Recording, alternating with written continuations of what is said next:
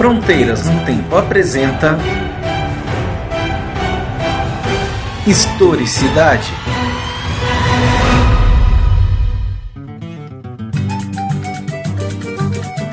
Olá, aqui é o Marcelo.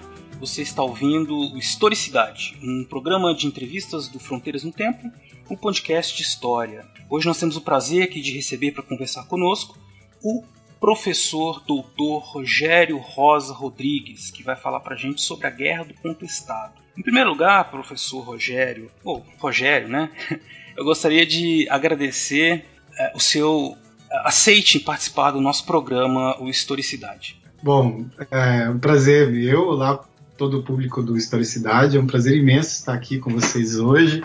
É, aceitei esse convite feito pelo Marcelo com, com bastante empolgação né, e espero que a gente possa ter uma boa conversa durante o programa. Então, de novo, obrigado, Rogério.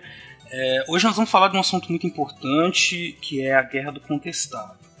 Uma, um momento, uma guerra que se insere numa fase de muitas crises da República. Uh, alguns deles nós falamos em outros episódios, quem quiser pode voltar aí no nosso feed, vocês vão encontrar que nós fizemos episódios sobre a Guerra de Canudos, recentemente nós falamos sobre a revolta da Chibata, já falamos também sobre a revolta da vacina. Né? Então existem muitos momentos em que o desejo, os projetos de modernização, né? modernização conservadora e excludente da elite republicana entraram em choque com a população, que reagiu. Né?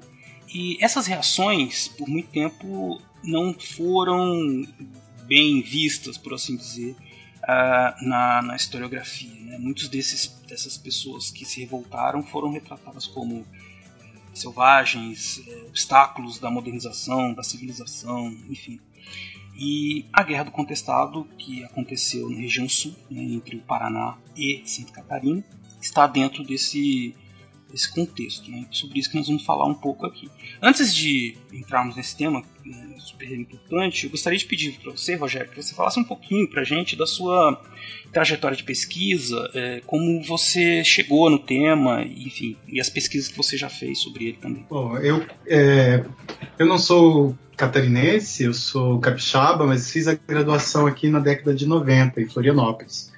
E foi a primeira vez que eu tive contato com esse tema porque, embora seja um movimento que tenha é, implicações em, toda, em todos os elementos da historiografia brasileira, como a gente vai falar mais adiante, é, o contestado ele é praticamente um assunto que circula entre pesquisadores, eu não diria em todos, né, e alguns pesquisadores da região sul do Brasil.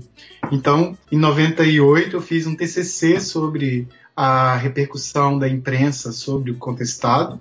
E a partir daí eu levei adiante a minha pesquisa com mestrado em seguida é, sobre o contestado na Universidade Federal de Santa Catarina, é, analisando um pouco sobre os militares que escreveram sobre o contestado em comparação com, os, com a, no, as publicações acerca da Guerra de Canudos por Euclides da Cunha. E depois eu acabei fazendo uma tese de doutorado, anos depois, na Universidade Federal do Rio de Janeiro, no, no programa de pós-graduação em História Social, em que é, me preocupei em analisar é, mais detidamente a modernização do Exército e o uso da Guerra do Contestado como uma espécie de laboratório de divulgação da, de um projeto de modernização militar na Primeira República. Então, uh, além disso, após concluir a minha tese em 2008, eu uh, fui, fui morar em Ilhéus, na Bahia, num concurso que eu fiz por lá, em Teoria e Metodologia da História. É, já tinha passado antes como professor substituto na Universidade Federal do Espírito Santo, é, mas foi em 2008 que eu uh, tive a minha primeira experiência como um professor universitário, assim, dedicação exclusiva, com toda a vida, né? De, de, de, professor universitário. Então fiquei em Ilhéus entre 2008 e 2011 e nesse tempo que eu fiquei ali em Ilhéus é, a minha tese ficou um pouco stand-by, porque na Bahia não tinha muito com quem dialogar e o assunto não tinha muito interesse. Mas, uhum. é, até que em 2011 eu fiz, apareceu um concurso na universidade que eu me graduei, que é a Universidade do Estado de Santa Catarina, uhum. também para a área de teoria e metodologia da história, e eu fiz esse concurso e fui aprovado e voltei para Florianópolis em 2011. E desde que eu retornei, uhum. a tese passou a ser o principal assunto, porque criou-se um grupo de pesquisa, de investigação sobre o movimento contestado, organizado pelo professor Paulo Pinheiro Machado, uhum. iniciado pelo CNPq, que reúne pesquisadores de Santa Catarina, é, do Rio Grande do Sul, do Paraná. E desde então a gente tem trabalhado como um grupo de pesquisa, né, organizando publicações, eventos, enfim, né, incentivando é, é, trabalhos na, na área de TCC, de mestrado, de doutorado. Uhum. Agora eu tenho, tenho me dedicado bastante ao contestado, desde que retornei para cá, embora essa seja meu, eu digo, meu lado meu lado A de pesquisa, porque tem um lado B, que é o um lado de teoria e metodologia do uhum. que é a pesquisa que eu desenvolvo sobre história e historiografia também. E você disse uma coisa que eu achei interessante, talvez nosso público tenha se identificado. Você foi para Ilhéus e ficou sem dialogar, como se o tema, o tema não chamava tanta atenção, né? E eu acredito que nossos ouvintes também tenham essa impressão uh, de ter ouvido falar muito, falar pouco sobre o contestado, né? quer dizer, não fiz uma pesquisa prévia, mas você fizer um levantamento, livros didáticos ou materiais disponíveis online, você vai encontrar, é, em termos assim, de divulgação científica, não há tanta coisa quanto é, deveria, por ser um movimento com implicações tão grandes. Né? É, então eu acho que para começo de conversa, é importante que a gente ajude o nosso ouvinte aqui a entender, afinal de contas, o que foi a Guerra do Contestado. Pois bem, Marcelo, eu queria voltar nesse, nesse tópico que você comentou brevemente, né, sobre claro. o fato de, de não ter muita é, não tem muita repercussão desse movimento né, uhum. na história do Brasil. Curiosamente, o levantamento que a gente tem feito, como no grupo de pesquisa, é, o número de publicações ou de trabalhos científicos entre TCCs, artigos, livros publicados sobre contestado, ele é igual ou superior em, em, termos numéricos ao que se tem sobre Canudos, por exemplo. Uhum. Mas o impacto dessas, dessa produção é muito menor. Uhum. E aí tem uma série de fatores que a gente pode conversar um pouquinho mais à frente sobre o que é, dificulta a repercussão do, do movimento da Guerra do Contestado na nossa história do Brasil. Eu antecipo que um dos, prim, um dos prim, principais é o fato dele ter sempre uh, sido abordado como um evento de história regional, como um conflito entre Paraná e Santa Catarina que não tem muita coisa a ver com a história do Brasil, que não tiver, como se ele não tivesse uma repercussão para a história do Brasil, o que é um equívoco, como a gente vai conversar mais adiante. Agora, respondendo a segunda questão, né, que você formula, sobre o que foi esse movimento, a Guerra do Contestado ela aconteceu devido a fatores que a gente poderia dizer é, fatores muito complexos que envolvem desde um movimento messiânico, a crença no, no, no, no fim de um, de um milênio né, e no renascimento de um mundo né, de um tempo novo, é, que é que tem a ver com a participação de diversos líderes messiânicos, eremitas que passavam pela região, né, porque essa região é a região que inicialmente era cortada pelo caminho de tropeiros do uhum. Rio do Sul até São Paulo, passando pela região do meio oeste de Santa Catarina, atravessando o Paraná, chegando até São Paulo. Então, nessa, nessa região surgiram, como quase todo o interior do Brasil, várias, várias vilas, depois municípios importantes que atendiam esses tropeiros. E essa, essa rota de, de circulação de mercadoria e de pessoas era também uma rota de, de circulação de ideias, é, de cultura também. Né? Então, uhum. é, é assim que vai passar pela região alguns, alguns eremitas identificados como monges. Né? O primeiro certo. deles chamado João Maria, que é um, um eremita que sai da Itália, da região da Itália, meados do século XIX, é, vai para a Argentina, da Argentina passa pelo Rio Grande do Sul e atravessa a região fazendo algumas pregações. é, e deixa uma marca pessoal assim muito forte pela a forma como ele pegava, como ele benzia, curava as crianças, batizava as crianças. E depois, com a República, novamente um grupo de, de, de é, andarilhos passa pela região e vão ser identificados ou e até mesmo vão se auto-identificar como João Maria. Então isso é um primeiro elemento para a gente entender a Guerra do Contestado. Não dá para pensá-la sem uh, compreender essa trajetória né, de andarilhos que tem um papel fundamental na divulgação de, é, de ideias religiosas, ideias que, que vai acender um caldo assim, de cultura messiânica na região, como acontece em muitos outros movimentos é, sociais, não só no Brasil, como na América Latina. Né, que tem esse uhum. religioso milenarista. Uh, o outro elemento importante para compreender a Guerra do Contestado é a construção de uma estrada de ferro ligando São Paulo ao Rio Grande do Sul. É uma empresa é, capitaneada por, o, por, um grande empresário norte-americano chamado Percival Farquhar, uhum. é, que tem um papel fundamental é, na República, é, porque também vai ser o mesmo que constrói a madeira Mamoré. Tem até é. uma série de televisão sobre ele. Né? Exatamente. É verdade. Então, o, o Farco é um cara que é, tem um papel importante porque a concessão da construção da estrada de ferro entre Rio Grande do Sul e São Paulo, São Paulo. tinha um papel estratégico importante. É, assim como a, a circulação de mercadorias pelo lombo dos animais, quer dizer, com a construção da estrada de ferro, isso vai ter uma maior circulação de mercadorias e também um papel estratégico para a defesa nacional importante, porque sempre tem essa questão da preocupação com as fronteiras, né? Uhum. Então, todo uma, um discurso de valorização da construção da estrada de ferro pela circulação de mercadorias, pensando na questão econômica ali do início da República, e também por uma questão estratégica. Uhum. Essa estrada de ferro é construída ali, a, a, a mobilização de mão de obra é, na região, é, uma grande mão de obra na construção dessa estrada de ferro.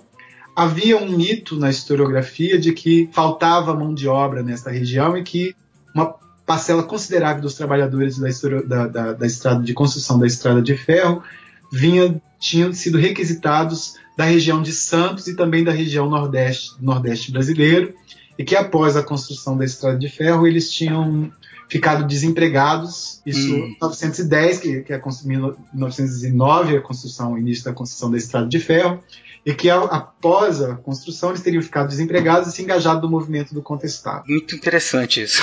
É, isso é, é. Uma narrativa, é uma narrativa que vigorou, inclusive na historiografia, né, uhum. né, específica sobre contestado por muitos anos mas um trabalho recente de uma pesquisadora de Pelotas, a Márcia Janete Esp, que fez uma tese de doutorado sobre os trabalhadores da Estrada de Ferro, mostra que isso é um mito. É interessante porque vezes você pode pensar assim, o perigo que veio de fora, né? Então, Exatamente. Então, entendeu? Ah, vieram essas pessoas que não são daqui do sul e fizeram essa revolta. É, a gente pode falar assim, essa é uma das fake news sobre, sobre contestado. sobre contestados, sabe? Que a Márcia uhum. veio e mostrou, olha, isso faz parte de uma narrativa de que o perigo realmente está sempre fora. Então, é, na verdade, a maior parte da mão de obra contratada ali são de pessoas locais, já havia na região uma grande leva de imigrantes estrangeiros, é, havia também as populações é, afro-brasileiras, né? aquela região, uma região também de terras indígenas. Tá?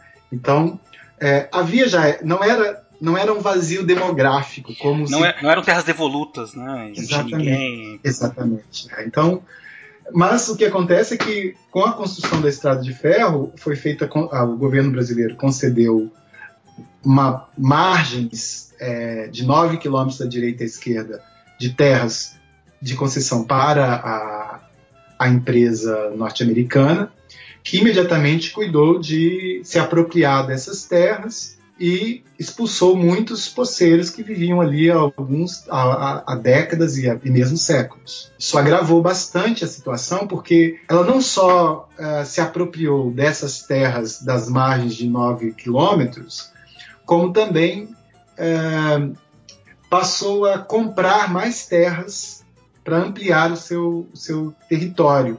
Isso fez com que vários sujeitos é, mal intencionados começassem com grilagens de terras para vender preço para a companhia, entendeu? Que foi criada uma companhia, é, essa empresa da Estrada de Ferro criou uma companhia subsidiária que, que vai se uhum. chamar Lumber, né? Essa Lumber ela vai ter, vai ser uma empresa de colonização das terras, ou seja, ela vai primeiro ela vai desmatar a região e para isso ela construiu uma, uma grande madeireira e segundo ela vai lotear isso e vender fazer propaganda de, desses lotes para vender para imigrantes na Europa. Então, ela tentou ampliar ao máximo as suas terras, o que incentivou uma questão que não era muito comum na região, que era o valor monetário dessas terras. Elas, essas terras, os grandes fazendeiros na época e tal, eles tinham a terra tinha um papel mais simbólico do que de mercado. Mas com a chegada da estrada de ferro, ela passa a ter esse papel fundamental que vai desestabilizar completamente a organização social, política e econômica dessa região. Né? Então, uhum. isso vai ser um outro caldo importante para a Guerra do Contestado. Então, já temos os, cultura messiânica, né? Esses, só para ficar claro para o ouvinte, são três monges que viveram em períodos diferentes, né? É, cada qual eles tinham uma correlação entre eles, eles se diziam herdeiros uns dos outros, né? Assim, faziam serviços um atendimento para uma população carente de um aconselhamento espiritual, enfim, alguma coisa assim. E uma certa capitalização da terra, por assim dizer. Né? Exato, exato. E, e, um país que buscava a modernização, né? Digamos, é, o discurso era de modernização, é, de transformação, né? De, de, criação de uma infraestrutura que pudesse é, otimizar os desenvolvimento econômico da produção agrícola, né, por assim dizer, e o escoamento de produção, tudo isso, né? Sim. É, e, e você tem é, esses monges, a gente tem tradicionalmente a figura de três deles, né? Dois chamados uhum. José, João Maria, um que passou pela década de 40 do século XIX, outro que passou durante a Revolução Federalista, e o terceiro que se chama José Maria, que tinha profundos conhecimentos de ervas medicinais, assim, é, é, é um sujeito marcadamente um curandeiro importante, né? E todos eles tinham esse papel de batizar as crianças, de fazer remédios, de aconselhar as pessoas e de fazer pregações é, sobre é, o fim do mundo, escatológicas e de alguma forma. Há um terceiro elemento aqui que é que dá nome ao movimento, que é, que é o conflito de limites entre Paraná e Santa Catarina, que o nome contestado vem disso, né, que é uma questão que antecede o conflito em si, porque é, essa pendência de, de fronteiras entre Paraná e Santa Catarina remete ao século XIX, mas que vai uhum. ser agravada com, com a, a República.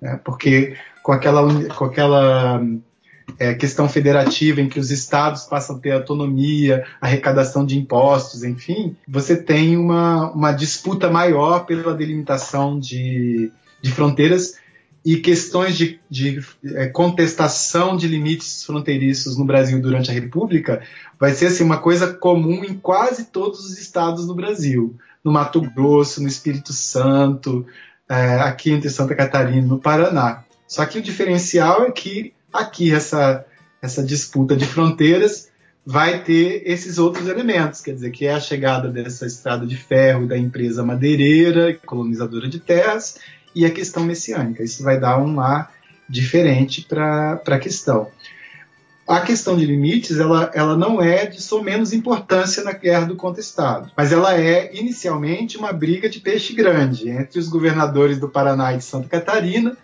e também entre alguns coronéis ali na região, porque é uma área é, rica em erva mate, que é um produto importante para a economia até hoje, né, para a economia do norte do estado de Santa Catarina, por exemplo. Né. Há uma disputa por isso, é, por essa questão de fronteiras, que vai vigorar por muito tempo entre os hoje governadores do, de Santa Catarina e do Paraná, que não vão conseguir se entender sobre isso. Isso vai ser levado ao Supremo é, é, Supremo Tribunal, que também vai ficar é, protelando, dando ganho de causa a Santa Catarina, o Paraná recorre, então isso uh, anima, né? Quer dizer, vai animar muitos ânimos dos sujeitos ali daquela região e vai dar nome ao conflito. E como é que então nós temos esses três fatores, né? E nós chegamos, o conflito ele tem início em 1912, né? Quais foram os, os qual foi o estopim? Quais foram esses momentos? Como foram esses movimentos iniciais? Bom, em 1912 é quando,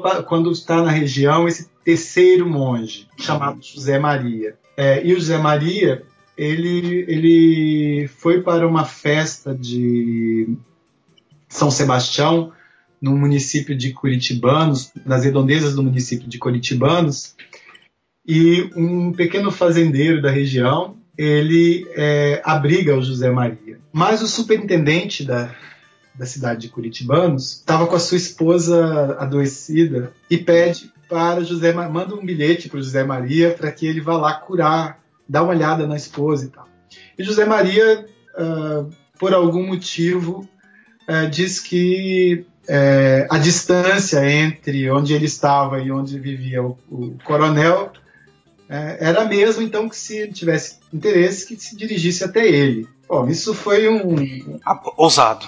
Foi ousado da parte ousado. da Maria e o superintendente, por uma questão de brios, né, de honra que era muito comum nessa época, ficou muito ofendido com isso e interpretou essa essa resposta de José Maria como uma declaração de guerra e também como uma possível oposição política às eleições que se iniciariam em breve naquela região. Porque ele estava muito próximo também a um outro município de Campos Novos, Curitibanos e Campos Novos, e em Campos Novos a liderança política que, que tinha ali era de oposição ao, ao, ao, então superintendente, ou que a gente chama hoje de prefeito de, de Curitibanos. Né? Então ele, ele entende, ele, ele interpreta que o José Maria está como aliado político do seu principal inimigo. Inimigo. Então, uma questão, uma questão é, muito singular de, um, de, disputas ali internas, políticas internas, acaba uh, desencadeando um conflito é, imenso, porque o Francisco Albuquerque, que é o nome desse, desse superintendente, manda um telegrama para o governador de Santa Catarina, denunciando uma espécie de ajuntamento de monarquistas perigosos nos arredores de, de Curitibanos e pedindo uhum. providências policiais para isso. Então é, é, é, uma coisa dessas que começa com um acaso, sabe? a gente não, não tem como imaginar qual vai ser. Quer dizer, naquela época não tinha como imaginar qual seria a repercussão de tudo isso. Claro, quer dizer, é por isso que se usa a expressão, né, de é como se fosse um barril de pólvora. Quer dizer, você já tinha muitos elementos ali propícios o próprio sistema político do, da Primeira República, com muitas disputas regionais entre esses líderes, que geralmente são chamados coronéis, né, que acirravam os ânimos, então você tinha muita briga em época de eleição, muita fraude, enfim. Tudo isso vai colaborar para que o conflito aumente, apesar de ter sido excepcionalmente um conflito que acabou tomando proporções né, muito, muito maiores. Todo esse contexto que você explicou pra gente. Né?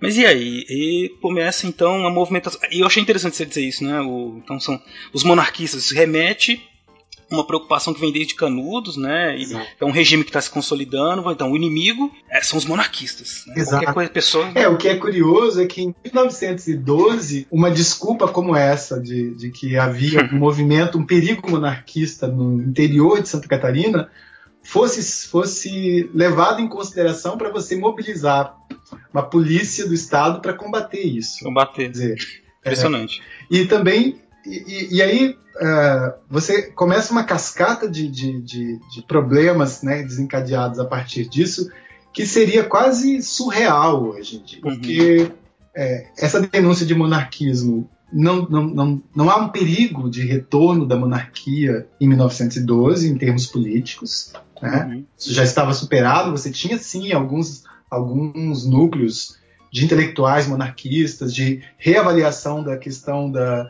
dos sonhos e das promessas republicanas, mas assim, em 1912 isso já não pegava. A impressão mas, que eu tenho é que em 2019 o risco é maior, né?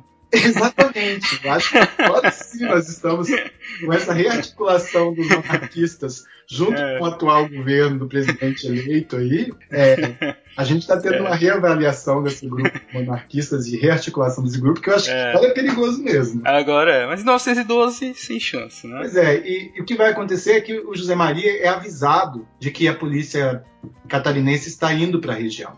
E aí ele não tá afim de briga. Ele sai dali com alguns seguidores, sai da região e se desloca para uma outra região que é a fronteira com o Paraná, que é a região do atual município de Irani. E essa região era uma das regiões que estava na bordazinha ali da disputa entre Paraná e Santa Catarina, região contestada. E aí, novamente, por uma ironia do destino, José Maria, que se desloca de curitibanos para o Irani para tentar evitar um confronto com a polícia, ao chegar lá, as autoridades paranaenses vão interpretar aquilo como uma espécie de invasão de catarinenses num território que estava ainda sob disputa.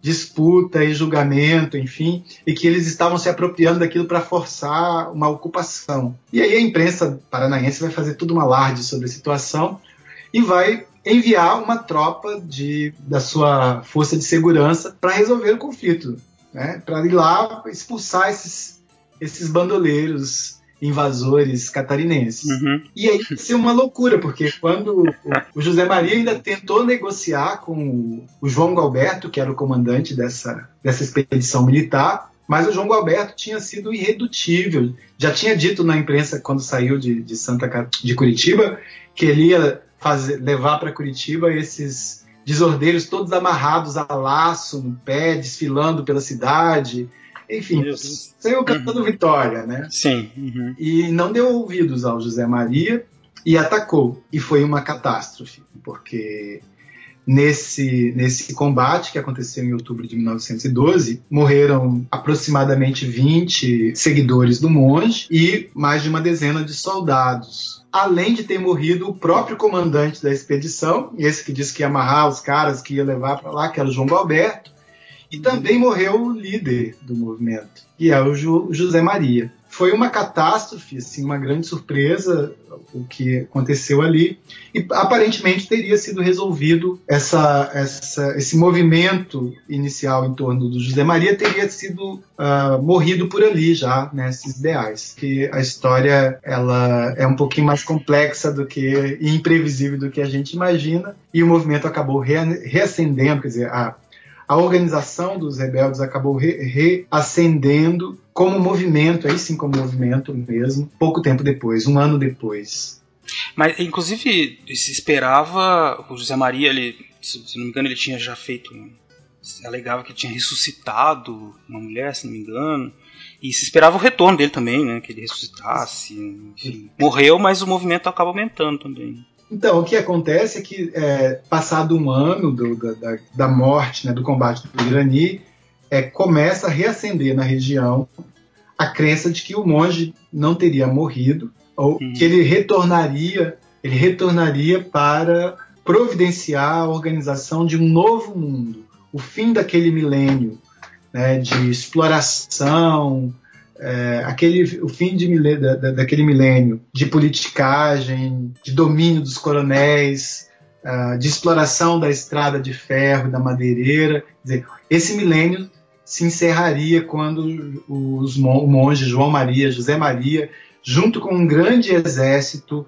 encantado de São Sebastião, de São Jorge, é, retornasse e, e que a ordem era que eles voltassem a se reunir como um grupo e, se, e começassem a se preparar para esse retorno né, do, do, do, monge, dos monges e dos santos que colocaria fim àquele milênio.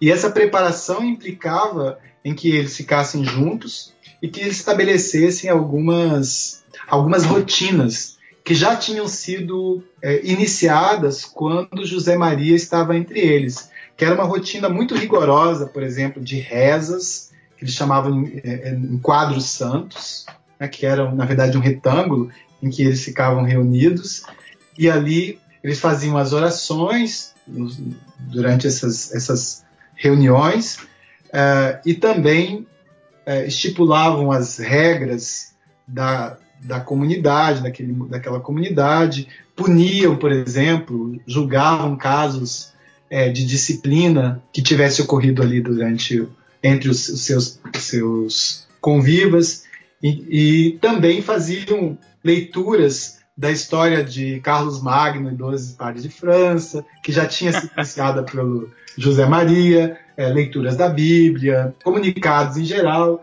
Isso é muito interessante, porque geralmente se pensa o contestado como um movimento de pessoas analfabetas, totalmente todos pobres, é, ignorantes e desinformados sobre o que estava acontecendo no Brasil. Isso é um outro mito, né? outra fake news assim que remete a uma narrativa sobre uhum. como se pensa o interior do Brasil até hoje. O sertão dos ignorantes, né? Exatamente, né? Porque uhum. os caras tinham ali é, tinha pessoas sem terra, sem teto, sem terras, que tinham perdido suas terras no movimento, mas também tinha pequenos e médios proprietários de terra identificados com essa causa, fervorosos crentes na, na, na tradição do, dos monges, que aderiram ao movimento. Além disso, pessoas, é, por exemplo, juízes de, antigos juízes de paz, enfim, pessoas que, que eram bem informadas, que tinham os jornais do Rio de Janeiro que eles assinavam, que noticiavam as coisas. É, quando os militares invadiram, por exemplo, algumas, algumas comunidades santas dos rebeldes, encontraram ali é, vários, vários, várias publicações, incluindo os sertões de Euclides da Cunha. Olha né? só. então, realmente, né? Então, estava informado, inclusive, sobre essa questão de outras, outros rebeldes, outros movimentos rebeldes. Exato. Que coisa. E só pra gente é, ter uma ideia, a gente estamos falando de muitas comunidades, quantas comunidades, quantas pessoas mais ou menos, que tipo de regras que eles viviam nessas comunidades que que chocava tanto assim é, que a opinião pública, por assim dizer? Então, Marcelo, a gente tem no, no contestado é, uma, uma, uma, uma, diferença, import, algumas diferenças importantes em relação ao, ao movimento de Canudos.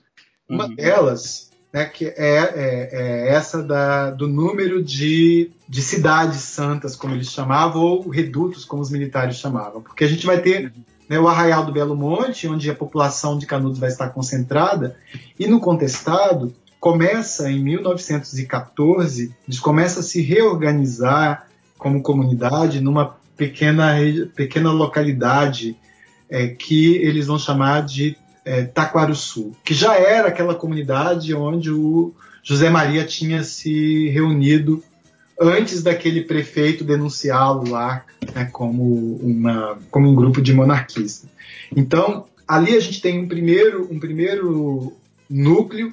É, esse núcleo, em, em fevereiro de 1914, é atacado por uma, uma força conjunta do exército e e de que seria hoje policiais militares de Santa Catarina e eles e essa cidade de Taquarussu é totalmente destruída, queimada, as vilas, a vila totalmente destruída.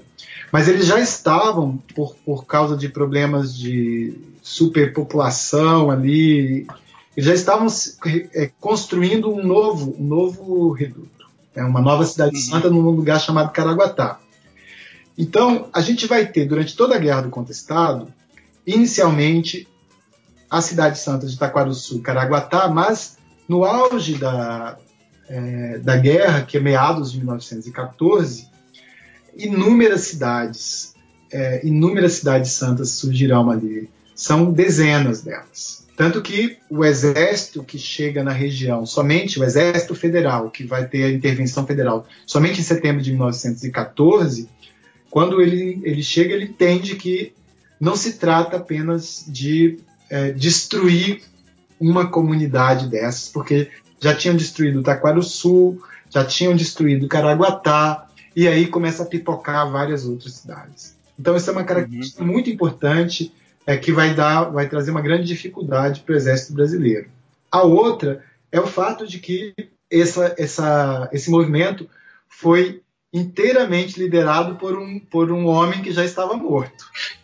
Verdade. O, Interessante. O Antônio Conselheiro, ele esteve vivo, ele era a liderança espiritual viva, né, no uhum. de Canudos durante quase todo. Ele morreu já no finalzinho, né, uhum. da tomada de, do Arraial é, de Belo Monte, mas o, o, o, João, o José Maria morre logo no início. Verdade. Uhum. Então é uma liderança importantíssima. E aí a gente tem que pensar quem é que fazia essa mediação entre as ordens que o, o José Maria, o João Maria dava e as pessoas da comunidade que, que estavam organizadas ali. isso aí é outro elemento fantástico no contestado, porque inicialmente quem recebe as instruções do monge são crianças. São crianças chamadas de crianças santas. Uhum. Inicialmente, alguns meninos, o Joaquim entre eles, depois as chamadas virgens. Virgens uhum. que são, são todos conhecidos como crianças virgens, mas não no sentido, né, nesse sentido tradicional de virgindade, mas porque a criança era identificada uma, uma ideia de virgindade pela pureza. Pureza, né? tá. Uhum. Então, essas crianças é que vão, por meio de, ora em sonhos, ora é, eles se retiravam, por exemplo, para as matas, para uma região mais afastada do grupo, e depois voltavam com as instruções do monge. Algumas pessoas dizem assim, ah, mas como é que como é que eles se comunicavam, né? Como é que alguém pode acreditar numa besteira dessa? Acho que a questão mais interessante aí não é tanto se eles realmente ouviam ou não instruções do monge. A questão mais interessante aí é o fato de que as pessoas, homens, mulheres, ouviam e atendiam a essas recomendações como uhum. se elas fossem realmente as instruções do monge.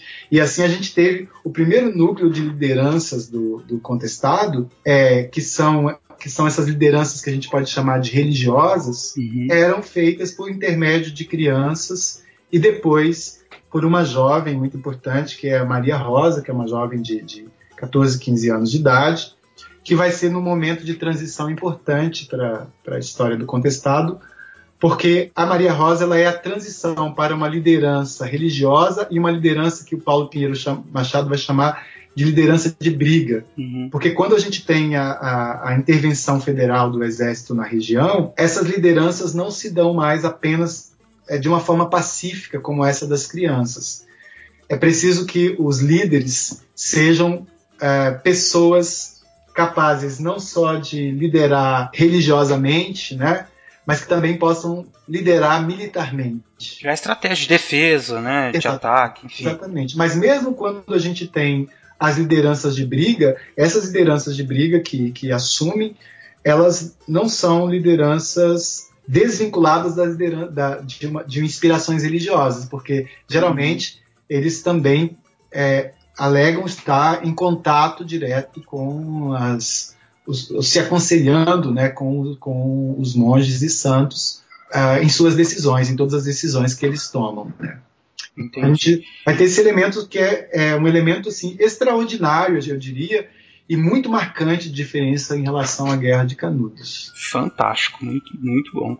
E aí, é, vamos pensar agora aqui uma fase caminhando para o final dessa narrativa, depois a gente fazer uma análise mais historiográfica. É, intervenção federal, o exército presente, nós temos uh, algumas batalhas. Como é que o movimento começa a perder força e, digamos, termina? É, o que vai acontecer é que até, até meados de, de 1914, o movimento ele era ele estava sendo rebatido praticamente com as, o, o contingente é, policial militar do Paraná e de Santa Catarina. Até que chega um momento em que os dois governadores entendem que eles não dão conta mais da, da, de resolver esse conflito, porque nós vamos ter ali as implicações inclusive políticas, de interesses políticos de coronéis locais. Então eles acionam né, a, o, governo, o governo federal, que na época era é, tinha como presidente um general do exército, um marechal do exército, que é o Hermes da Fonseca, e o Hermes uhum. Fonseca então envia um contingente expressivo de, do exército brasileiro para por fim aquela, aquela, aquele conflito ali. Então a gente tem Somente em setembro de 1914 é a fase que a gente poderia dizer mais propriamente de, de intervenção federal, que seria o período da guerra propriamente dita, do confessão. É porque vai, vai mobilizar várias armas do exército, um contingente muito grande de, de militares, enfim. E aí, quando, quando o exército chega na região, é que a gente tem começa a ter um, um ataque maior e um esvaziamento, enfraquecimento do movimento. Porque até setembro de 1914, o movimento começa, começou a se expandir, na verdade. Uhum. É, e o número de cidades santas e de pessoas que deixavam as suas terras, deixavam as suas casas e se dirigiam para as vilas santas aumentou significativamente. Né? A gente não tem é, hoje como não, não, temos como precisar o número de envolvidos, de civis envolvidos nesse, nesse movimento. Estima-se, é uma estimativa muito geral, entre 20 e 30 mil pessoas. Entendi. Assim como o número de mortos também estima-se entre 8 a 10 mil pessoas, entre civis e militares. Mas são estimativas, assim, levando em consideração dados oficiais, é, são estimativas levando em consideração apenas esse recorte né, de 1912 a 1916, até porque depois a gente vai falar disso, é, terminado oficialmente a guerra, continua todo um processo de cassação e de prisão e mesmo de extermínio de várias lideranças do contestado. Então, é, é, um número muito impreciso, mas eu acredito que seja o número mais honesto que a gente tem até o momento. Né? Esse de mortos entre 8 e 10 mil, é, falando assim de uma forma muito cuidadosa.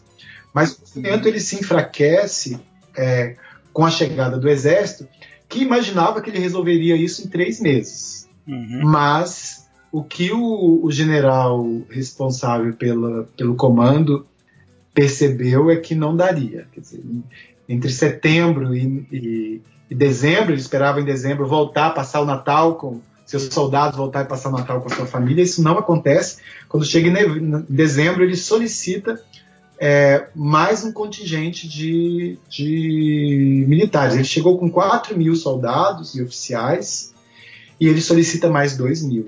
Então, uh, além desses, desses 6 mil militares, o comandante-geral, que se chamava Fernando Setembrino de Carvalho, também contratou 2 mil civis como força auxiliar do Exército. E pagava uma diária para esses, esses civis, chamados de vaquianos, que é como força auxiliar.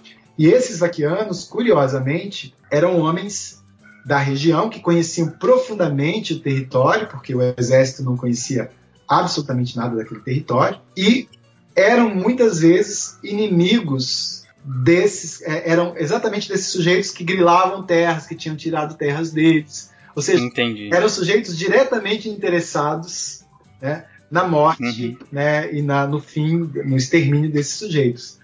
Mas também tinha coisas muito curiosas, porque às vezes, dentro desse movimento dos vaquianos, dessa força auxiliar do exército, você tinha parentes diretos, de primeiro grau, de pessoas que Nossa. estavam ligadas ao movimento, né? Irmãos, né? É, é, irmãos, tios, sabe? Assim, então, você, uhum.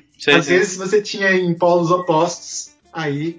Isso também é, era um pouco confuso, porque às vezes também alguns desses vaquianos eles eram infiltrados. Poderiam ser ah. poucos, né, uhum. né, que passavam informações é, para o, o, o outro lado. Então, a gente vai ter um, um quadro muito complexo nessa região que vai praticamente cercar um território imenso, de, de, ocupado por vários, vários redutos, né, que corresponderia hoje a dezenas de municípios no interior de Santa Catarina. E o exército ele começa a, a cercar toda a região uh, uma estratégia de divisão das suas tropas, né, desses 6 mil homens mais 2 mil civis, é, em, quatro, em quatro colunas, como eles chamam, que é norte, sul, leste, oeste, que vai espremendo a região. Né? Então, certo. por onde eles passam, eles fazem uma identificação das pessoas, eles fazem o que eles chamam, eles dão um documento que eles chamam de passaporte, que é interrogam todos eles, procuram saber quem, quem é a pessoa, se tem algum parente no movimento, se tem alguma ligação com o movimento, e aí eles dão esse passaporte. Quem fosse encontrado pelos militares sem passaporte, imediatamente era apreendido, interrogado, uhum. toda a sua família, até saber quem ele era efetivamente. Né? E também, já é, por onde passavam também, eles queimavam as, queimavam as propriedades, assim, as casas, para que eles não se rearticulassem e voltassem depois que o exército passasse. Foi um período assim é, de profunda destruição e também de uma grande repressão não só física, né, como também uhum. pressão repressão psicológica para famílias famílias inteiras, né? mulheres, crianças, idosos. Então isso entre setembro de 14 até abril, maio de 1915, que foi o período que o Exército Federal ficou na região, é que foi o período de grande, é, de grande repressão e enfraquecimento do movimento. E aí essas terras, essas propriedades, né, essas terras onde ficavam essas comunidades iam sendo o que, que acontecia com elas? Iam sendo retomadas pelo Estado? Sendo, é, tinha uma intervenção federal? Como é que funcionava? Como que foi sendo reincorporada, por assim dizer, no sistema? Então, essas terras, muitas dessas terras, elas foram é, griladas, né, ocupadas por, por, por, esses coronéis da região, mas também foram uh, alguns pequenos, pequenos fazendeiros que tinham suas terras, né, entraram na justiça, reaveram seus, as suas terras, alguns deles, mas essa ainda é uma questão aberta, né? O trabalho que o Paulo Pinheiro Machado tem feito recentemente, né? Nos últimos, recentemente não, nos últimos anos, há muitos anos sobre a questão de terras no contestado, né, tem buscado compreender um pouco essa dinâmica das terras ali, né, porque Entendi. ela é bastante complexa, bastante complexa, Marcelo. Mas onde, onde tinha propriedade da terra, né, é, eles, eles, eles retornaram. Onde essas terras eram terras é, é, de posse, né, a maior parte delas eram griladas e elas eram uh, incorporadas à, à, à, propriedade dos fazendeiros, dos coronéis locais, ou então vendidas para as empresas de construção madeireira ali da região. Quer dizer, as terras né, vão sendo reincorporadas, as pessoas sofrem essa repressão é, para não seguir mais o movimento, para de repente não é, viver mais esses ensinamentos também, acho que a coisa vai se esfacelando assim.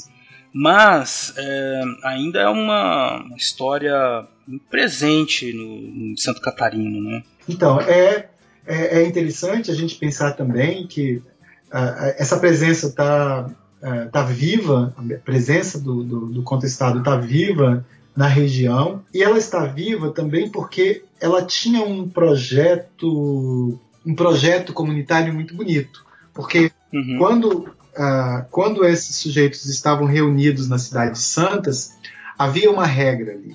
A regra era de que é, tinha um lema que eles falavam que quem tem, quem tem mói, quem não tem mói também.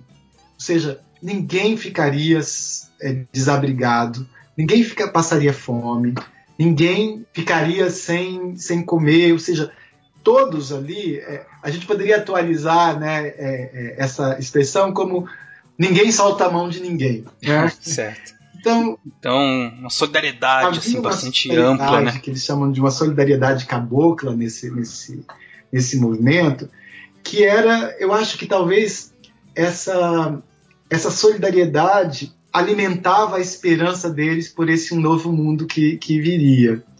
E uhum. talvez esses eram, é, esse talvez fosse um dos elementos mais perigosos do contestado.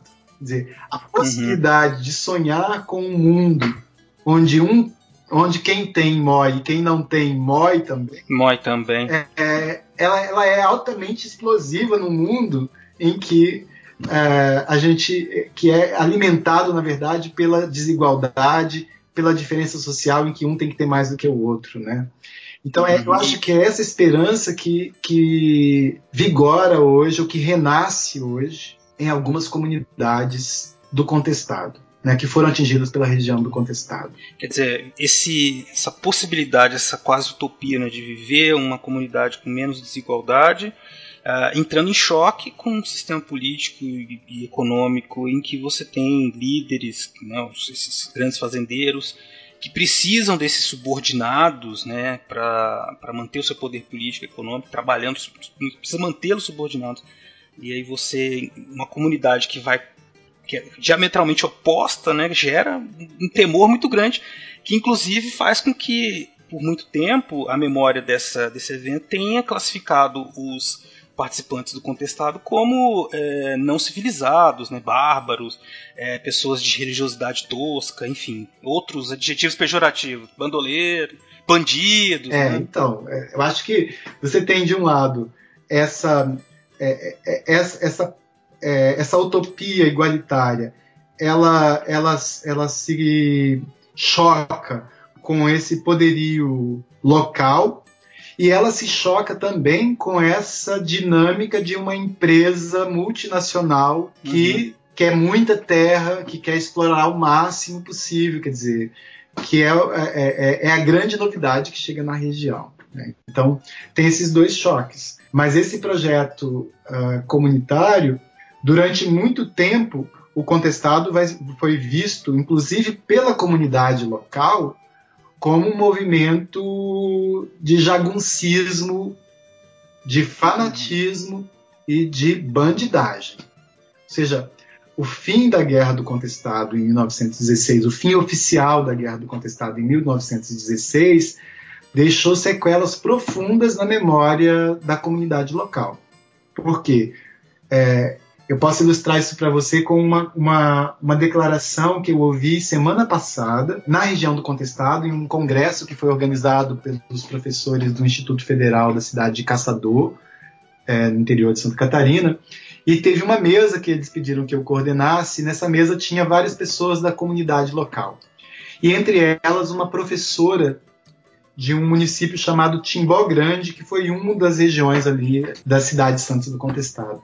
E essa professora estava falando que ela tem trabalhado, eles têm trabalhado muito, ela que é da região, como ela mesma e sua família não gostavam de se identificar como caboclos do contestado. Como muitos dos seus alunos não, não gostavam de se identificar. Por quê? Porque para eles se identificar com, como homem, do, homem e mulher do contestado era se identificar com bandidos, com pessoas que tinham matado inocentes, com pessoas que tinham, tinham se apropriado de propriedades e roubado propriedades dos outros, que tinham uhum. cometido as piores atrocidades. Isso me, me fez pensar, é, me deu um clique assim, né, para pensar, olha só que coisa louca, né?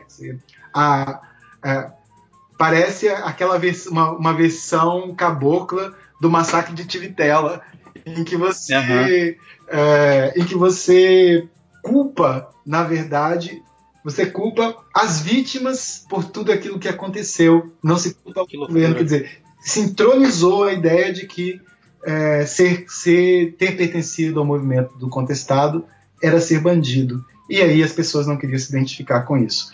É claro que hoje tem todo um trabalho diferente nas comunidades remanescentes do contestado, trabalho, trabalho que tem sido feito por movimentos sociais, por pessoas independentes, por associação, por professores é, uhum. da região, por muitos pesquisadores também, mas fundamentalmente pela comunidade de, de reapropriação dessa memória, de reelaboração dessa memória uh, ah, para repensar essa história, porque foi praticamente um século de difamação da memória dos rebeldes do contestado. Uhum. Hoje a região tem, tem tentado, hoje não, já faz um tempo, né, que a, a, a memória tem sido é, reelaborada numa chave mais positiva, mas é um trabalho árduo que vem sendo feito por essas pessoas, não é simples, sabe? Pois é, e essa memória da, do contestado tem uma ligação direta com a maneira como essa história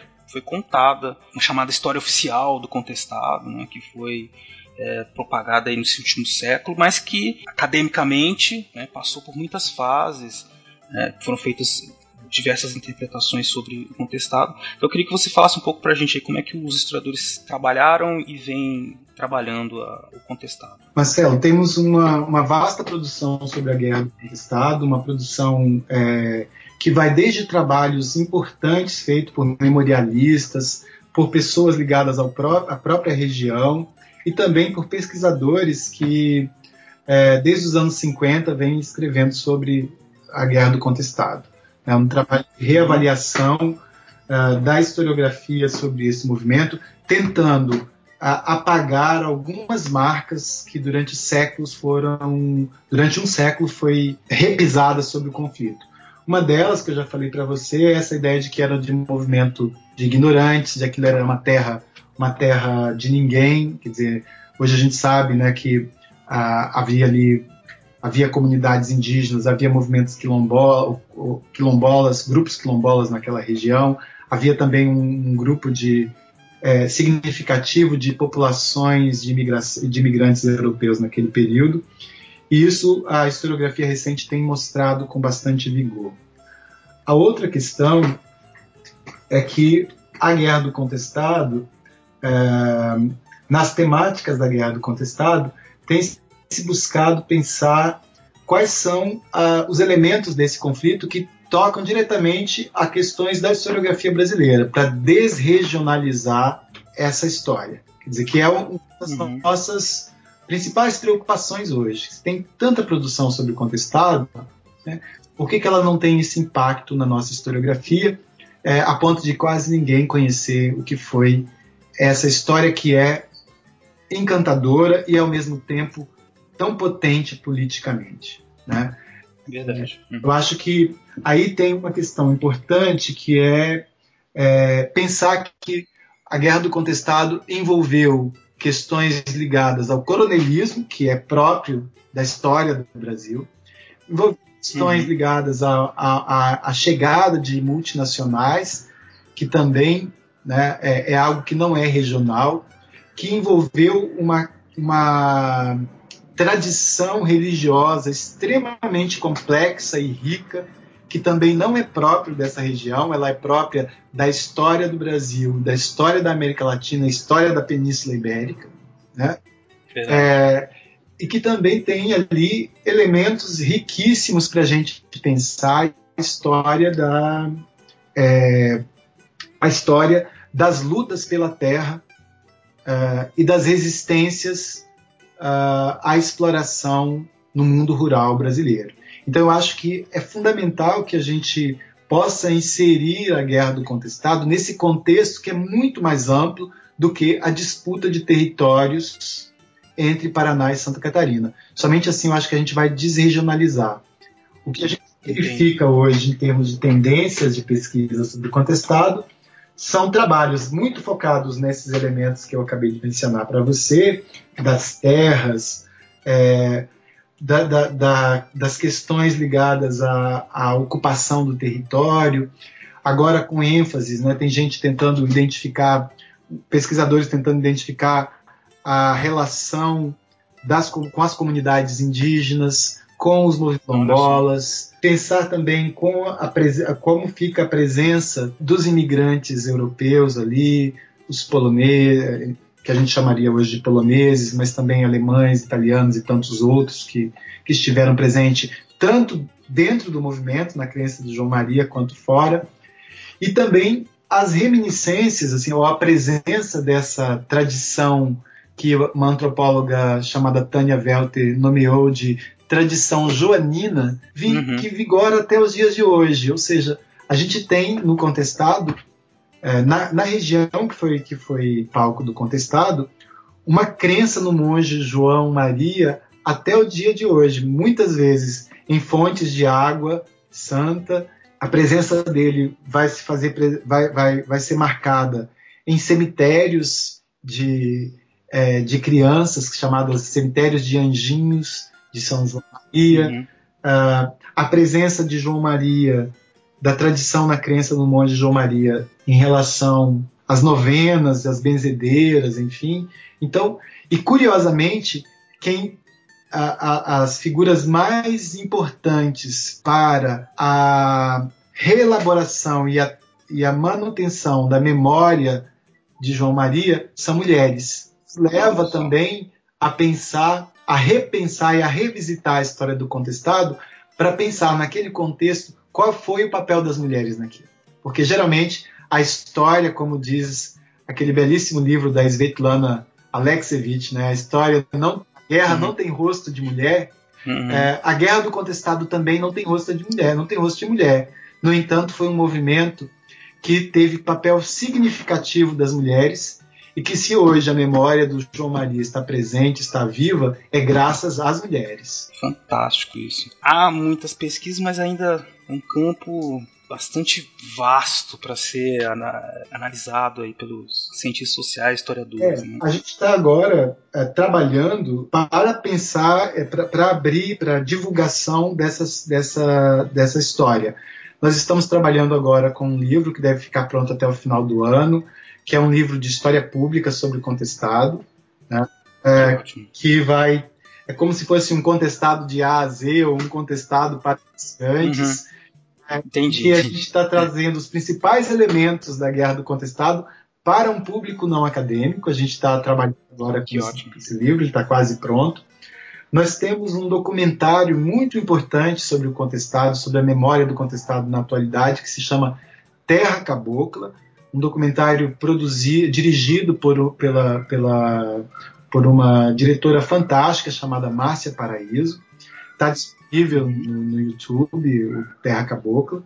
É, e também estamos trabalhando agora, quer dizer, esse ano a gente quer, é, a gente está terminando, finalizando esse livro de história pública sobre o contestado, e para o ano que vem a gente quer trabalhar com uma publicação de material didático sobre o contestado. A gente está pensando em um material que, que traga essas contribuições que a gente uhum. tem é, identificado de pesquisas contemporâneas e para isso a gente está mobilizando pesquisadores, desde de alunos que fizeram TCC sobre contestado até pós-doc sobre contestado. Sabe? Que excelente. Muito bom, eu é, fico, achei muito interessante, fico feliz. Esse projeto né, de Fronteiras no Tempo, Historicidade, ele existe nesse sentido de fazer a divulgação da história. Né? Espero que a gente tenha contribuído e pode contar aí com, com o nosso espaço quando você quiser né, será sempre muito bem recebido para falar desses, de, dessas publicações e divulgar esses trabalhos tão importantes. Alguns deles, um documentário, nós vamos deixar o link aí para os nossos ouvintes, né, para eles um post para eles poderem acompanhar, né. Eu acho que é isso. Eu queria pedir para você fazer assim, então, umas palavras finais. O tempo é muito curto nosso aqui, infelizmente. Tá muito boa a conversa. Uh, mas se você, eu gostaria então que você falasse um pouco para a gente ou fizesse uma, uma mensagem final para nossos ouvintes, para a gente poder concluir. Bom, eu gostaria de, é, de agradecer a oportunidade, elogiar essa iniciativa do Historicidade. Eu acho que é, é, a história é feita para um público como essa que vocês fazem, é um empreendimento fundamental no mundo em que a história e os historiadores e os intelectuais são tão atacados né, no contemporâneo, então esse espaço de divulgação para além dos, dos, textos científicos é, é, fundamental. E dizer que é, convidar as pessoas a, a buscar uh, informações sobre a Guerra do Contestado, porque à medida que começa a, a, a entender a dinâmica dessa história, difícil não se apaixonar por ela. Tem elementos incríveis, uhum. sagas incríveis, personagens incríveis que uh, não só uh, pode nos instruir para, para a vida e para as nossas ações políticas, como também pode nos encantar, que eu acho que esse é o papel importante da história, né? Mais do que além de nos uh, instruir para a vida de alguma forma, é, também nos trazer prazer e, e, quem sabe, até mesmo divertimento. Eu acho que tudo isso é possível localizar nas tramas da história do contestado. Filha, assina embaixo que você falou. É, a história é muito apaixonante, né? Por isso que a gente não consegue não consegue viver sem. Muito bom, muito obrigado então, viu, Rogério? Que prazer foi ouvi-lo falar sobre contestado. Gostaria então de lembrar aos ouvintes que vocês podem encontrar todas as referências nesse material que o, que o Rogério falou né, no link, nos links aí desse é, do post desse episódio. Tá? E é isso. Obrigado novamente, Rogério. Muito obrigado, Marcelo. Espero que a gente se encontre em outras oportunidades. E vida longa para a historicidade. Muito obrigado. Então, ouvinte, fique aí que tem mais uns recadinhos finais rapidinhos e daí que a pouco eu volto. Um abraço.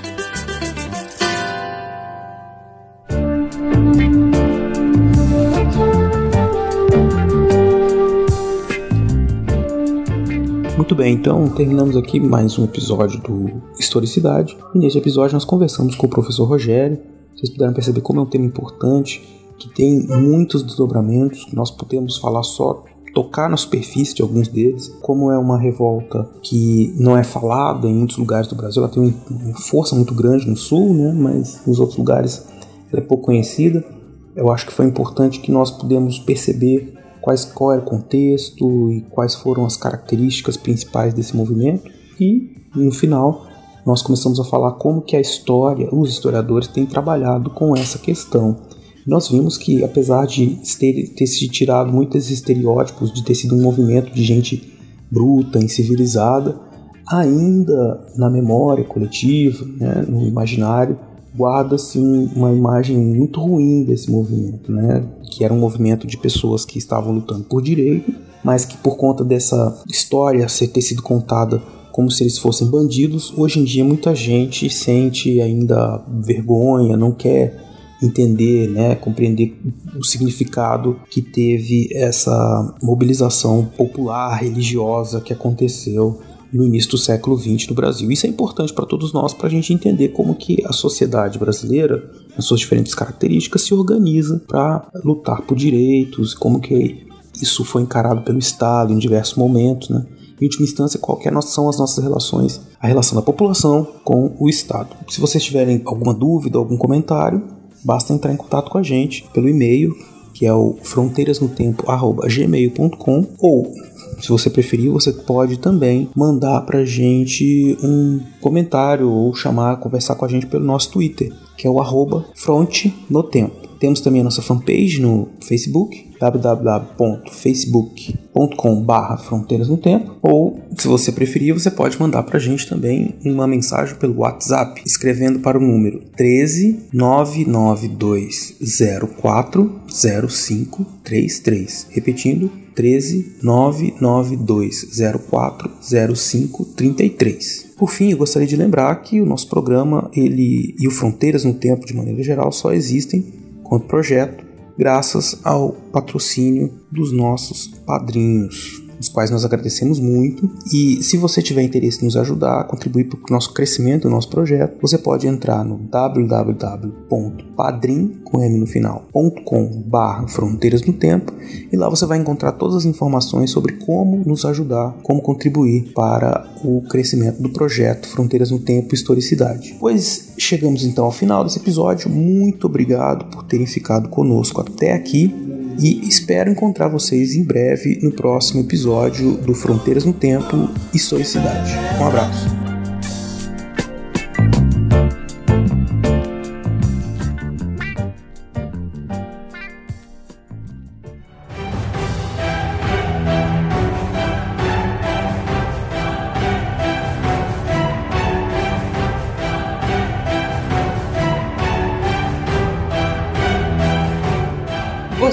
Ouviu